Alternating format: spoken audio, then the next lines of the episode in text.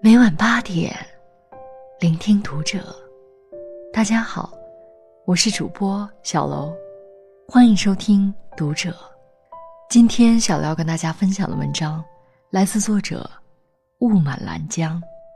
财富是一个人思考能力的产物。关注《读者》微信公众号，和你一起成为更好的读者。有位姓程的朋友，旅居德国，他迷上了当地一家咖啡的味道，每天必须要喝。有天他正要出门去喝咖啡，儿子忽然叫住他，说：“老爸，你知道吗？你喝的那家咖啡，商家让很小的非洲孩子在田里干活，而且只付给非洲孩子极低廉的薪资，他们剥削可怜的非洲孩子，还用高价剥削你。”难道这咖啡，你还要喝吗？程兄闻言，正气直冲脑门说：“我保证以后再也不喝这家的咖啡了。”从此，程兄再不喝那家的咖啡，而是改喝其他品牌。喝了段时间，顶不住了，不是不喜欢其他品牌的味道，而是其他品牌的咖啡价格太贵。程兄的腰包有些吃紧，程兄一咬牙，那啥，忧国忧民又不是我一个人的责任，凭什么就让我一个人付出代价呀？不行，我还是要喝老牌子。于是程兄开始瞒着儿子，喝自己喜欢的老咖啡。但他的心里，总感觉有什么地方不对，就像是欺骗了儿子一样。终于有一天，程兄经受不住灵魂的折磨，就打电话给儿子，向儿子道歉，并承认错误。电话里，程兄对儿子说：“儿子，爸爸向你承认错误，我不该贪便宜，还喝那家老牌子，不应该和黑心的咖啡商一块剥削可怜的非洲孩子。”万万没想到。儿子在电话里说：“不，你继续喝老牌子是对的，不喝才错了。”程兄问：“什么意思？”儿子说：“只要是咖啡，都是可怜的非洲孩子背下山的。你有没有看过电视？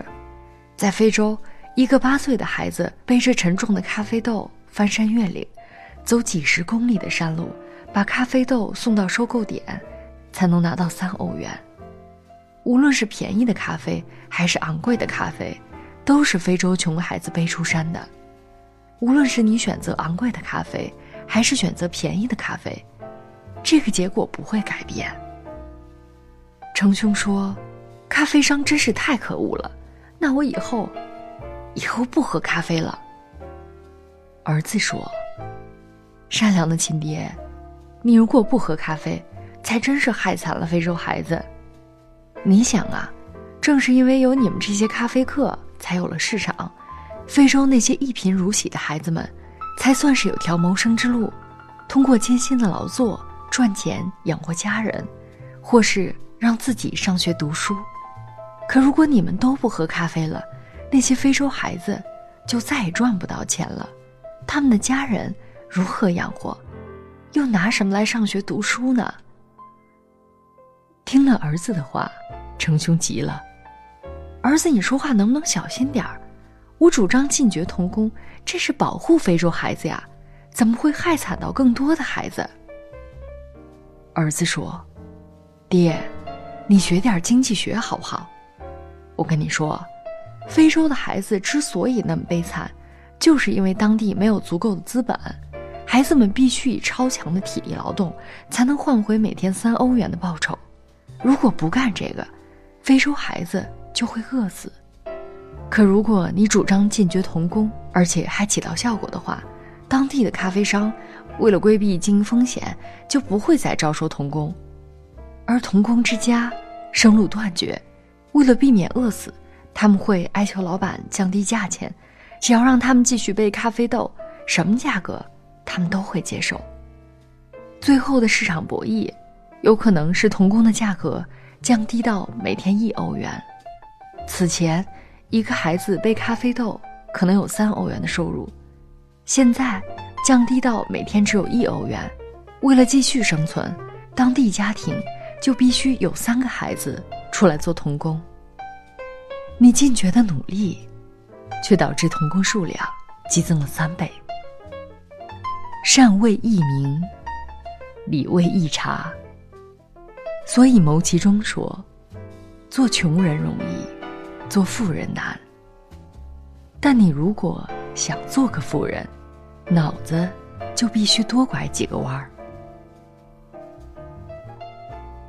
我在深圳时，有个患难之交。去年年底又见到他，心里好难受。这么多年过去了，他仍然是那么的落魄，无神的眼睛，憔悴的脸庞，眉宇间凝结着化不开的忧与伤。为什么这么多年来，他的境遇竟然一无改善呢？他解释说：“唉，都怪我太善良。”太正直。嗯，他说：“我做不到昧着良心，把很便宜的东西以很贵的价格卖给别人，让黑心老板发财。比如说，我曾经遇到过一个老板，他生产一种化妆品，里边的试剂外加包装，全部成本不超过两块钱，可是老板敢卖到五六百块，你说黑不黑？黑，黑是黑了点儿。”我说：“你算法出了问题。你想想这个流程，化妆品的配方是要付人家专利费的，工厂要付租金，机器要花钱买，还要雇人维修保养，员工培训、五险一金、日常工资支出，再加上国家的各种税费，以及分销渠道上的各路人马、专卖店、柜台租赁。”靠这条线吃饭生存的人，肯定比你想象的更多。无论怎么计算，也得不出这么低的成本。他不吭声，我也是多嘴，继续说：现在是社会化大生产，不再是过去的小农作坊，原材料占全部成本的比重早就不值一提。相反，更有价值的是商家品牌。市场上的每个品牌，都是高智力运作与市场艰难拉锯才达成的平衡。他仍然不吭声，我也无话可说。所谓渐行渐远，其实我说的化妆品成本核算，跟咖啡价格是同一个道理。咖啡豆只是原材料，在出产地。是极便宜的，但如果让非洲的咖啡豆来到世界各地，以品牌的模式获得消费市场的接受，这是比原材料更具价值的日理付出。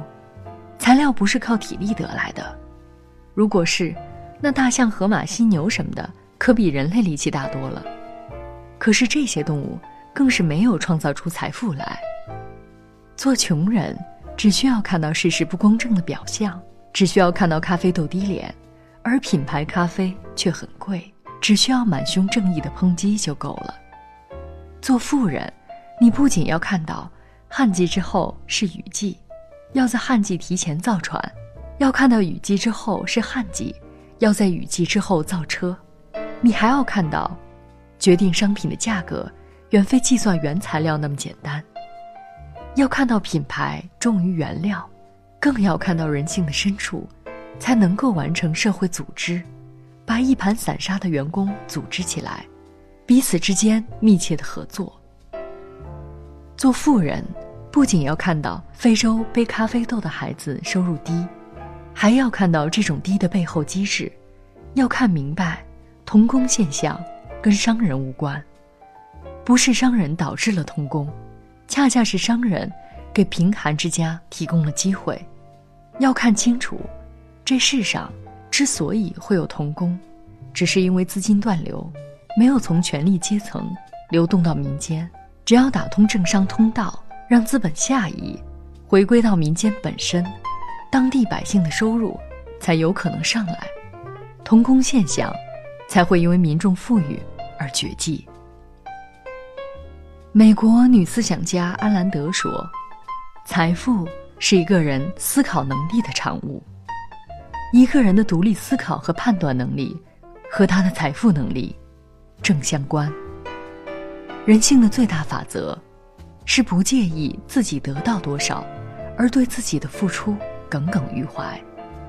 这种天性导致了交换障碍。有些人涌泉所得，只付出点滴，却仍觉得。”自己亏大了，摆脱天性中的交换恐惧，公正的看待每个人的付出，是获得财富认知的关键。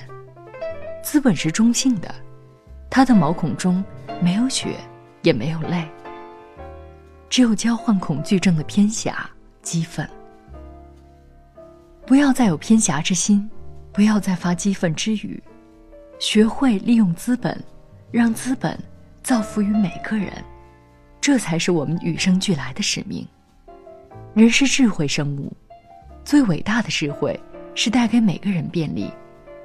今天的我们，得益于此前智慧先行者的每一点付出，万不可轻率的贬斥别人，让自己落入到阴暗的仇恨之窟。把你的心打开，把你的眼睛擦亮。人类早已放下体力时代的重负，现于今。比拼的是智力开发，爱护自己的生命价值。你的大脑蕴藏着无以献计的潜能。当偏狭激愤压抑自我，我们心里唯见千里冰封，万里寒霜。只有当我们愿意为这个世界付出，渴望每个人都能够在你的智力平台上获得利益，这时候。你就领略了善良与仁慈的意义，就会见到繁花满天，落英缤纷，才会感受到灵魂深处那激放的灿烂风华。